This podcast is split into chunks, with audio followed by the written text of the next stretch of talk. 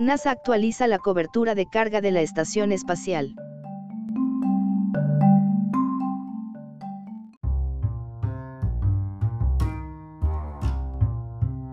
En respuesta a una tormenta invernal que actualmente afecta al personal de la NASA y las capacidades de transmisión, Texas, la NASA está ajustando la cobertura de la llegada y el acoplamiento de una nave espacial rusa de carga a la Estación Espacial Internacional.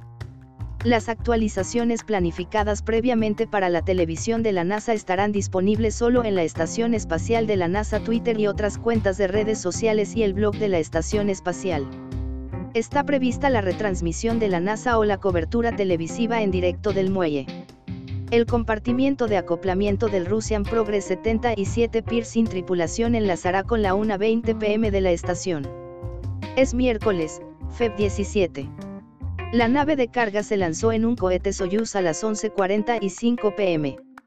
Martes, 9.45 pm 15 de enero, hora de Baikonur, desde el cosmódromo de Baikonur en Kazajstán. La nave espacial transporta un poco más de una tonelada de nitrógeno, agua y conduce a la estación. Está previsto que el Progress 77 permanezca acoplado a la estación espacial hasta finales de este año. En lugar de desacoplarse de Pierce, el progreso permanecerá conectado a Pierce y se separará del lado que mira hacia la Tierra del segmento ruso de la estación, donde ha pasado casi 20 años en servicio como puerto de atraque de paseos espaciales y esclusa de aire. Luego, el progreso encenderá sus motores para iniciar una entrada destructiva en la atmósfera terrestre tanto para la nave espacial como para el compartimento de acoplamiento.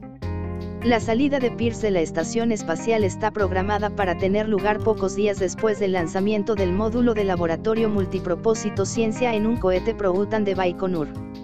El puerto de atraque multifuncional y la instalación de investigación se acoplarán automáticamente al puerto desocupado por Pierce.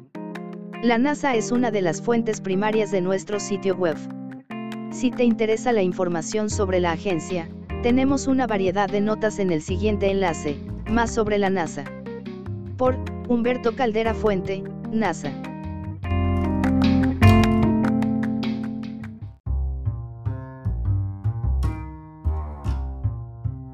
Gracias por visitar Distopía, no te olvides de leer o escuchar nuestras otras publicaciones recientes.